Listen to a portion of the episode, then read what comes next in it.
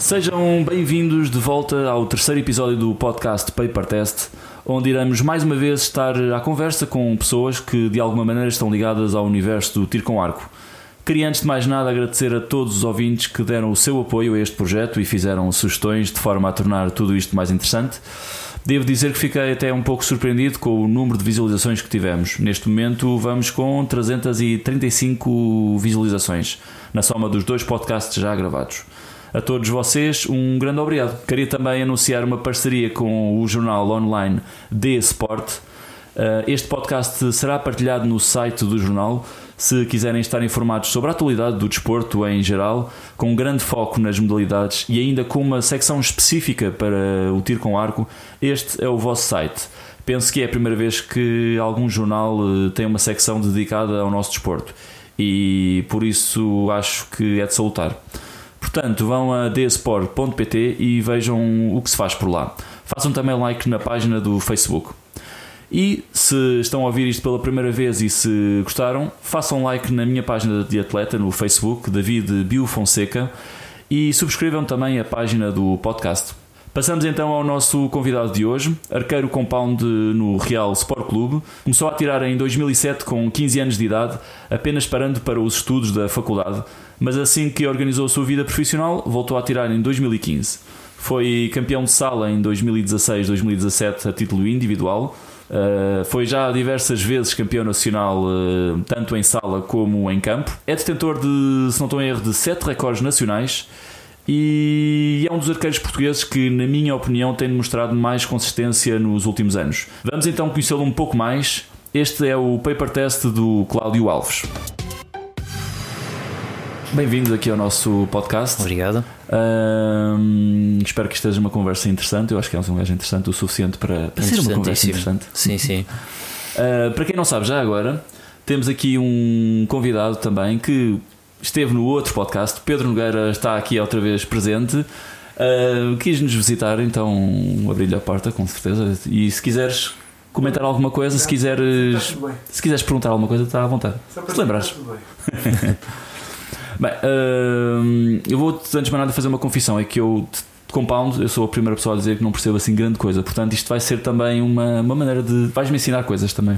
Exato. E, eu com recurvo também não percebo rigorosamente nada. Sim, tá, tá então estamos, estamos igual, mas em, sítio, em sítios opostos. Então, antes de mais nada, queria-te fazer uma, uma pequena questão que. Hum, eu queria debater isto contigo. Aliás, tem sido até tema de muita discussão e alguma controvérsia. Uh, queria saber qual é a tua opinião se tivesse que escolher os dois, qual é que seria? A lasanha do Lidl ou do Pingo Doce? Ui, uh, eu, não, eu vou, vou dar a minha opinião que não é nada popular, porque eu até prefiro a lasanha do mini preço. Então há muita gente que já está a rogar pragas. Pois, okay. não vão gostar de mim. Pronto, passando então a coisas sérias. Uh, Vou-te começar a fazer a pergunta da praxe, que é como é que começaste no tiro com arco? Porquê começaste?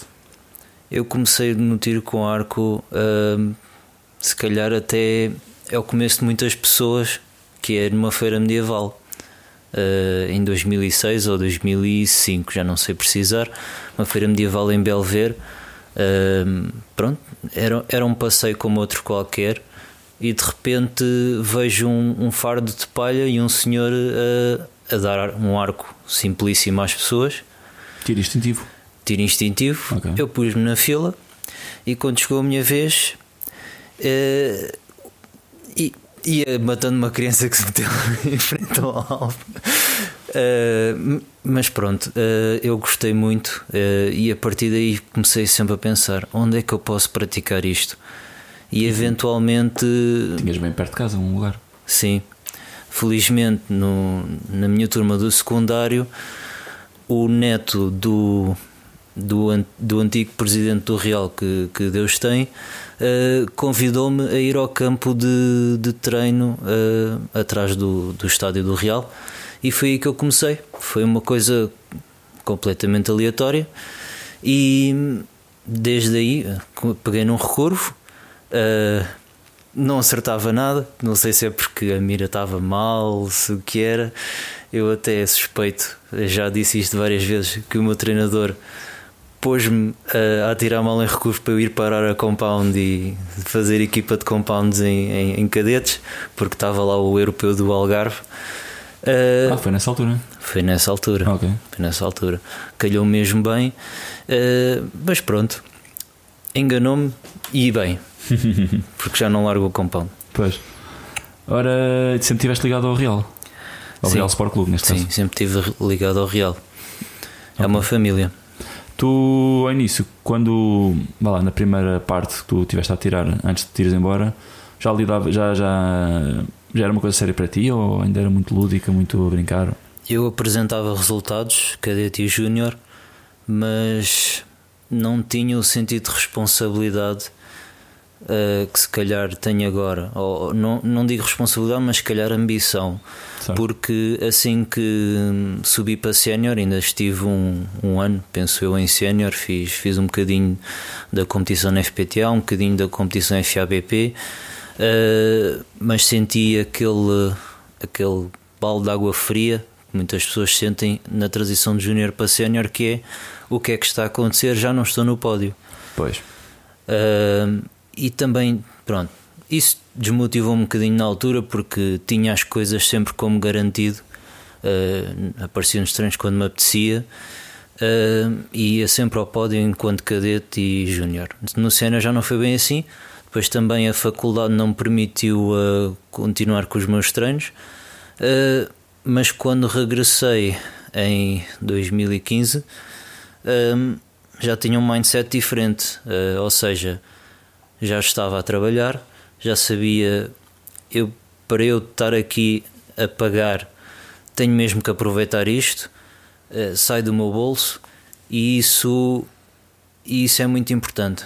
Eu às vezes vejo rapaziada no, no real um, que pronto lá está está com a mesma com a mesma postura que eu tinha quando era júnior ou cadete e eles simplesmente não querem saber estão lá a passear uh, e eu vejo, epá, não faças isso, uh, começa a investir já, porque senão depois é tarde mas demais. isso é muito difícil meter na cabeça da. É impossível, porque não, nós às próprios. é possível, mas é difícil. Nós próprios também não fazemos muito isso.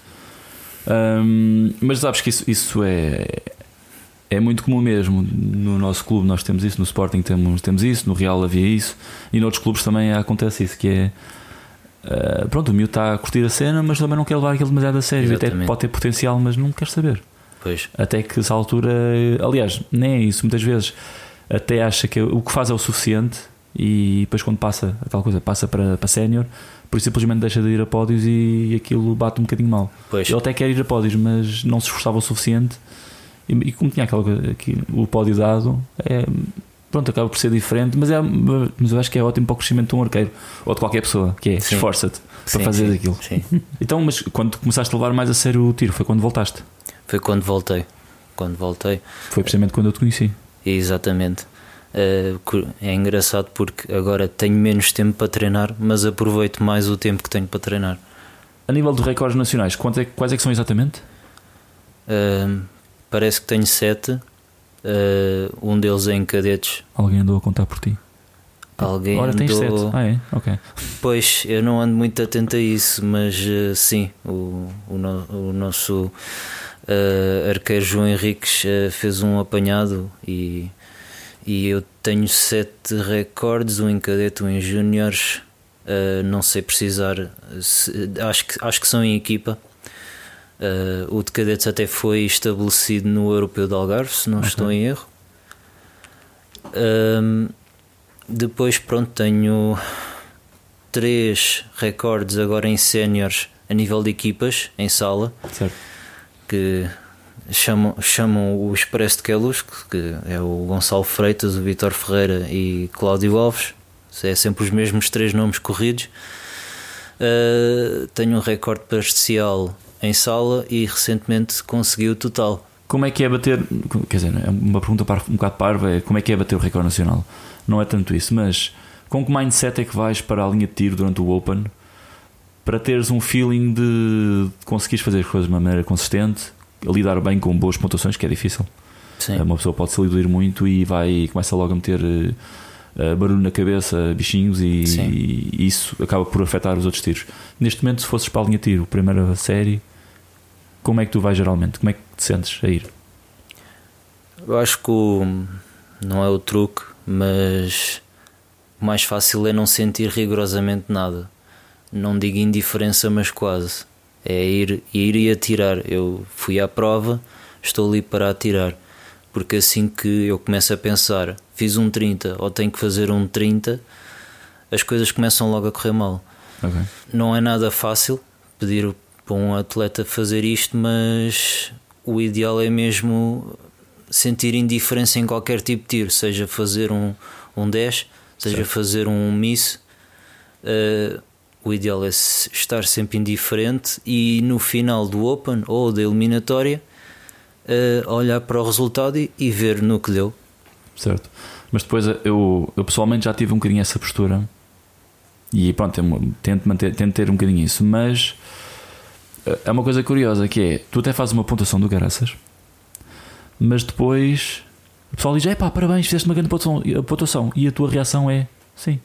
Tipo, não, sim não é do género ok, sou o maior, não é sim, ok, fiz, já fiz qualquer coisa. E pois. as pessoas pensam, então, mas este gajo não está a levar a sério o que fez, mas este gajo fez uma boa pontuação. E, mas ne, acaba por ser consequência dessa, desse estado, certo? Estou, sim, errado. Sim. E as pessoas, parabéns, estás bem. Mas não, mas uh, sim, ok, sei que fiz bem, mas, mas como ainda estás a, trazer esse mindset de, do Open todo, quase não consegues sair dali daquele bocado. Uh, demora muito tempo uh, até eu me aperceber e daquilo deixar, que deixares apreciar um bocadinho a coisa. Pois, e é ingrato até porque, pronto, nós quando ainda não conseguimos fazer aquilo que queremos, estamos sempre a sonhar mais à frente. Sim, é sim. se eu conseguir isto, vou festejar, mas na verdade é que no momento não, acabo por não festejar nada porque não sei se estou mentalmente desfeito por ter conseguido aquilo ou não. Certo. Uh, mas depois acabo por não sentir nada. Então, mas conta-me lá, por exemplo, ainda me lembro quando tu bateste o recorde esta, foi esta época do locomotivo das duas, das duas partes. Eu lembro que o último tiro que tu tiraste, tu festejaste ali um bocadinho. Sim. Como aí... é que foi aquela série? Tu sabias que estavas mesmo a um passo de bater o recorde nacional? Sim. Claramente estavas meio nervoso, de certeza. Sim. Mas como é que foi o lidar? Tiveste de disparar já com um grande stress?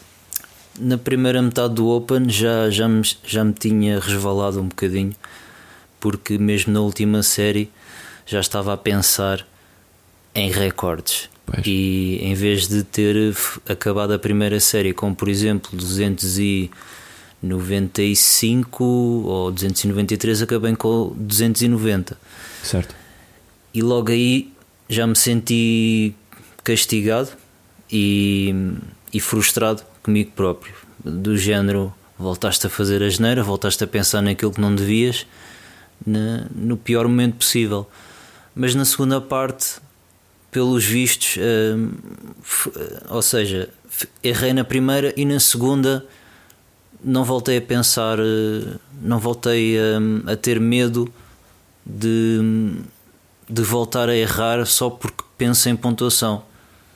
É, é, é estranho, fiquei a pensar, uh, ok, já fiz a geneira, pronto eh, já fiz a geneira, agora é fazer a pontuação que eu conseguir. Eu por acaso tenho um bocadinho disso que é às vezes quando faço a geneira, pronto, a geneira está feita. Parece que, tu tem, parece que quase te dás a autorização de teres pelo menos uma geneira. Pois. Já, já fizeste a geneira, ok, agora vamos fazer pontuações a sério. Exatamente. Já podes fazer os 30 que quiseres porque a geneira já está feita. Portanto, ora, então, mas conta-me lá, tinha esta pergunta aqui, mas se calhar com compounds não tem muita lógica. Tem, teria mais lógica para um recurvo que é falar da diferença entre o Open e as eliminatórias, a maneira como tu lidas. Se bem que há de haver qualquer coisa diferente porque tens ali um, um oponente. Certo. Se bem que no recurvo tu tens um. Eu penso que o recurvo tem uma mentalidade um pouco diferente porque é 7 a 7. Ou seja, fazes as neiras, não há stress. Sim, sim. Tens o próximo, uh, o próximo set. E convosco não, é um quarto de prova. Exatamente. Fundo. Eu às vezes invejo os recursos precisamente por isso. Podem ter aquela generosita um erro, às vezes fazer um miss não condena o recurvo como condena o compound. Uh, se, se eu fizer um 6, claro que tudo aquilo que, que eu aprendi desde sempre é ok, fiz um 6, é horrível, provavelmente vou perder, mas tenho que atirar até ao fim porque não sei o que é que o meu adversário vai fazer. Sim. O meu adversário também pode fazer um 6, também pode fazer um miss. Uh, muito provável, uh, muito menos provável, mas ainda possível, o arco dele de repente pode ter uma falha qualquer e não há falhas de material no, nas eliminatórias. Não há, pois não. Por acaso acho que há. Há? Penso que sim, mas também nunca lidei com uma falha de material. Um, qualquer dia trago aqui um, um árbitro para, para lhe perguntar isso. Exatamente, uma boa pergunta. Eu suspeito que não há. Mas uh, faz-te muita confusão teres ali um adversário a nível de. Tu claramente sentes que é diferente, tu, tu no Open estás completamente na tua. Sim. Ou como nós costumamos chamar, modo autista, em que estás mesmo, estás mesmo em modo não pensar em mais nada a não ser pôr a flecha ali para o meio, que nem sequer é fazer um 10, não é meter ali no meio, vai ser a coisa ainda mais básica ainda. E ali depois tens um senhor que está ali, olha, vou fazer melhor do que tu, tá bom? E tu podes podes ficar ali um bocadinho com aquilo. Tu consegues descartar bem a pessoa, pensar só no, na, na, tua? Eh, eu acho que depende da pessoa. E eu, eu falo pela experiência do campeonato nacional de campo que passado. Eu percebi-me que tenho um erro a corrigir a nível de competição de eliminatórias, porque quando é uma pessoa que eu já conheço eh, de, de, de uma época atrás e, e sei e sei do que, do que essa pessoa é capaz, hum, eu simplesmente limito-me a, a, fazer o meu tiro e depois logo se vê se ganha ou não. Mas naquele caso, o Nuno Simões nunca, nunca o conheci. De repente é um excelente arqueiro e, e aparece, entre aspas, na, na final Certo. E senti-me intimidado com isso. Isso é um, isso é um, é um aspecto que eu tenho que, tenho que corrigir e tenho que melhorar. Tenho que, tenho que considerar qualquer adversário de forma igual para eu sempre focar-me no meu tiro e mais nada. Certo. Sim, mas isso acho que não sei se alguém consegue fazer isso. Um, eu pessoalmente eu prefiro encarar o adversário de género, ok, é este gajo que eu tenho que atirar. E não olho para o tiro dele, geralmente, mas, mas sei que ele está ali, encaro e, e deixo. Vá lá, eu, eu em vez de me refugiar na cabeça, prefiro encarar logo a coisa. Ok, está aqui um fulano, portanto vamos, vamos a isso. Por acaso, sempre, sempre que olhei para ti a atirar, sempre percebi que nós temos claramente posturas diferentes no tiro. Eu tendo a ser um bocadinho mais, mais dinâmico. Um dinâmico, como quem diz, é mais, entre aspas, bruto. Sim. Tu és o gajo mais na tua, mais cool, mais vamos lá fazer isto. Eu sou um gajo mais, uh, mais efusivo no tiro. De tal maneira que se for preciso eu, eu, eu festejo, faço ali uma careta ou qualquer coisa e tu és um gajo mais tipo, ok, fiz um, fiz um zero. Também Pronto, tenho bem. dias porque cada prova tem imensas variáveis. Treinei, treinei com antecedência, não treinei com antecedência, dormi bem, tomei um bom pequeno almoço, estou bem disposto porque só depende daquele dia é se uma pessoa acorda bem disposta ou mal disposta. Há, há várias coisas que, aliás, há poucas coisas que previnem uma pessoa acordar com má disposição. Há muitas provas que eu apareço lá pessimista e assim que, assim que faço um 8, começo logo a. a Ativas ali a defesa. Ativa a defesa, começa, começa a ser negativo um, claro que o apoio do, do, do, treinador, seja, seja o João Gutierrez, seja a Ana Gutierrez, é muito importante para, para me dar a volta na, naquele momento. Mas também tens que ser. Aliás, eu sinceramente acho que um arqueiro tem que ser capaz de desenrascar sozinho, ou seja, Sim. vais para uma prova completamente sozinho, de forma que quando realmente tens alguém a ajudar-te, dê aquele boost ainda. Ou seja, não é uma coisa que estás habituado, mas ajuda-te. Mas não é uma coisa comum, estás a ver? Ou seja, não contar muito com isso, mas quando está lá, ótimo, porreiro. Porque não vais, ter sempre, não vais ter sempre aquilo. Por acaso, nestas provas recentes, tem tido esse efeito. Eu vou para a prova sem me sentir nem otimista nem, nem pessimista, simplesmente faço a pontuação que consigo fazer e lá está, o bónus, está lá o, o João ou a Ana a dizer Força. boa Cláudio. É só isso que é Bom dia.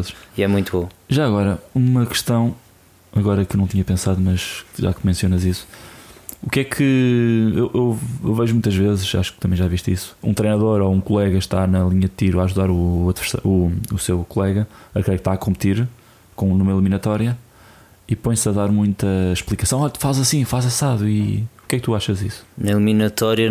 Ou mesmo durante o Open? Ou, exato, durante uma prova é completamente escusado pedir para corrigir o que quer que seja.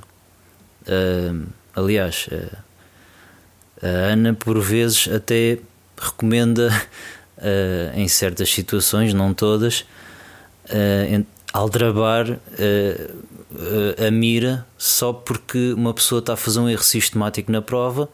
E então, ok, estás a fazer esse erro sistemático, não vais corrigi-lo agora, é agora não é a altura certa, mas pelo menos corrija a mira para compensar esse erro naquela prova. Claro, claro. Aliás, já me aconteceu estar a espalhar um bocadinho mais o tiro e a mira, se eu tirasse bem a mira, a, a flecha ia ao, ao, centro, mas mexi a mira um bocadinho mais para o lado, que é para o, vá lá, a área que eu estou a fazer, a, a, o grupo, Sim.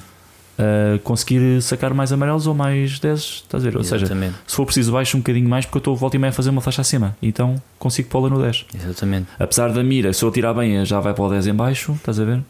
Mas o resto do grupo, como eu estou a subir o tiro volta e meia, mesmo assim vai ao 10. Ou seja, eu concordo com isso, sinceramente, que é uh, tu tens que mexer na mira, tem, não podes ter medo de mexer na mira antes de mais nada, e depois um, tens que mexer na mira em função daquilo que estás a fazer, que é isso. Se estás a fazer um, um, um tiro para aquele lado, mexe na mira, aceita esse, esse, esse, erro, não é agora que vais corrigir. É Exatamente. Depende do erro e depende também da, da, capacidade de cada, de cada arqueiro naquele momento. Se calhar, se for um erro uh, de dar no caso de compound, dar gatilhadas ou de fechar a mão do ar quando se dispara, não Mas é um não erro fácil de corrigir. Será uma coisa mais esporádica? Eu não sei, não tenho ideia que as gatilhadas é um acidente. Em, em alguns arqueiros é, noutros é um, é um erro sistemático que pode durar anos a corrigir.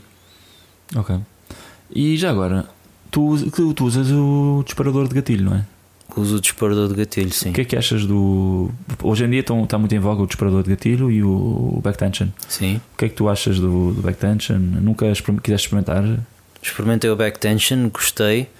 Uh, numa altura que lá está, estava a dar muitas gatilhadas, uh, mas acabei por ficar com o de gatilho e não, não utilizo o disparador de gatilho como, como se devia utilizar, por assim dizer. Uh, no aspecto de, por norma, o disparador de gatilho, a pessoa apoia a ponta do polegar uh, no, no, no, gatilho. Uh, e é o que eu tenho feito ah, até se calhar 2016. Sim, 2016. mas o que acontece é que na altura de eu disparar, o movimento do polegar era muito rápido e isso dava sempre um, uma espécie de espasmo que não dava consistência ao tiro. Por isso é que se calhar muitas pessoas vão para o back tension, porque as, as pessoas vão puxando o arco e quando disparar, disparou. Não há, não há movimentos adicionais do, do dedo a fazer força para, para disparar. Penso que quem deu esta sugestão na altura foi um, um ex-atleta nosso que é o Eduardo Santos um, que falou num, num arqueiro profissional, não me recordo o nome, que, que faz um misto entre back tension com, e, e disparador de gatilho com disparador de gatilho, que envolvia a mão à volta do gatilho. E é o que eu faço. Eu envolvo a mão, vou puxando e uh, não sinto a fazer força nenhuma, eventualmente aquilo dispara. Então, Parece fundo, que acabas, pensa em disparar. Acabas por fazer, acabas por fazer uma espécie, o tiro como um back tension. Sim. Com a rotação, ou seja, chegas a, a ideia que eu tenho é que quando tu utilizas um back tension, usas as costas e quando a mão naturalmente faz aquela rotação porque está a acompanhar as costas, dá-se o disparo. Há, há aquele ângulo que faz com que o ganchinho acabe e há o disparo, certo? Eu continuo a fazer força no polegar, uh, mas o que na realidade prima o gatilho é a base do dedo, é a mão. É a mão, okay. pronto. Uh, se, eu fiz, se eu carregasse no gatilho com o polegar, o, o, disparador vibrava demasiado e a minha flecha tinha, tinha mais spread. Neste caso, isso não acontece. Essa vibração não, nunca é refletida no disparador. Ok. tinha aqui uma questão, agora já tivemos, tivemos várias questões. Um, uma, à última hora, que o Carlos Rezende perguntou. Queria saber quais são as pessoas mais importantes para ti na, para conseguires bons resultados. Ou seja, quem é que está por trás de, do trabalho todo que tens feito? Olá, Carlos. Uh, um grande abraço. Uh, as pessoas que estão por detrás das minhas ambições, uh, obviamente que são os meus pais, a minha, a minha família. Gosto de chegar a casa e, e dizer ganhei a prova XYZ, a minha namorada, a Catarina, e obviamente o, os meus treinadores, João Gutierrez, Ana Gutierrez, investiram muito tempo em mim desde 2007 e quero apresentar resultados uh, enquanto, enquanto estiver no Real, que eu, que eu gostaria que fosse para sempre, não é? E entretanto, em direto, surgiram mais mais questões uh, que acho que podemos perder aqui um bocadinho de tempo a responder aqui às pessoas. Uh, por exemplo, o Carlos Louro, também teu adversário Compound. Olá. Uh, pergunta quantos dias por semana é que tu treinas e quantas horas por treino? Eu prefiro falar da época anterior, porque esta época tem sido muito inconsistente em termos de assiduidade de treinos por causa de muitas muitas muitos obstáculos na, na vida pessoal e profissional. Por norma, eu treino 4 a 3, 4 dias por semana e pelo menos uh, 100 flechas por dia. Vamos falar um bocadinho agora desta época. Não tem sido nada assim, tem sido dois dias por semana às vezes, condicionado também com uma lesão ou outra uh, uma pequena tendinite, uh, ou seja, vou treinar. Uh, assim que sinto que está-me a começar a doer os braços ou, algo, ou as costas, paro de imediato e às vezes resulta em apenas 60 flechas num dia. Ou, houve um dia até que foi só 30, mas prefiro assim, prefiro limitar-me e, e, evitar uh, lesões mais permanentes. Depois assim que começas a sentir qualquer coisinha que não deve lá estar, paras. Exatamente. Descansas. Ok. Uh, Maria João Ribeiro pergunta também, uh, usando as palavras dela, que ela faz questão que eu use estas palavras, isto porque ela está a gozar comigo nesta, nesta pergunta, que eu parece que no, nos últimos podcasts usei muitas vezes a palavra estaleca, então aqui vai. Cláudio, já sentes que tens estaleca para ganhar Nime? Nime. Uh, é engraçado porque já lá vamos, mas o Vitor Canalejas também perguntou se eu ia anime. Já eu estava disse... a fazer marcação cerrada. Exatamente. Uh, eu disse que não, não tenho tempo e não tenho tempo com cifrões. É uma brincadeira cara. Exatamente. Uh, já agora, uh, para quem não saiba quem é este arqueiro que o Cláudio está a falar, que é o Vitor. Vítor Canalejas. Canalejas é um arqueiro espanhol, aliás, atual campeão indoor. E o Cláudio, juntamente com vários arqueiros do Real Sport Clube, foi a Espanha fazer uma prova de indoor. Em Cáceres. correu surpreendentemente bem. Uh, provavelmente uh, os, meus, os meus colegas de equipa mais uma vez ficaram indignados porque eu não celebrei muito, ainda estava a processar aquilo que aconteceu. Tipo, olha, ganhaste isto. Ah, foi? Exatamente. no Open uh, fiquei a um ponto do, do Vitor. Uh, já aí foi um boost de confiança enorme. Uh, e depois nas eliminatórias ia perdendo logo na primeira, nos 16 avos de final. Eh, logo na última, uh, na, na, última série, entre aspas, acordei para a vida e consegui fechar com um 30. Uh, depois fui subindo até à final e na final lembrei-me de chamar o, o árbitro por causa de uma flecha do Vitor. Por sinal, eu até achava que era um 10 nítido, mas pensei que se lixe, vou chamar o árbitro, quem sabe o que é que ele poderá dizer e deu-lhe 9 e fomos a shoot-off. Ok, então hum, vamos agora dar, fazer uma pausa neste, neste podcast e hum, já atingimos agora a meia hora Aliás, estamos mesmo, mesmo, mesmo quase em cima da meia hora de, de conversa. E hum, para ficar a saber o resto da conversa com o Cláudio Alves, não perca o próximo episódio. Porque nós também não. Até já.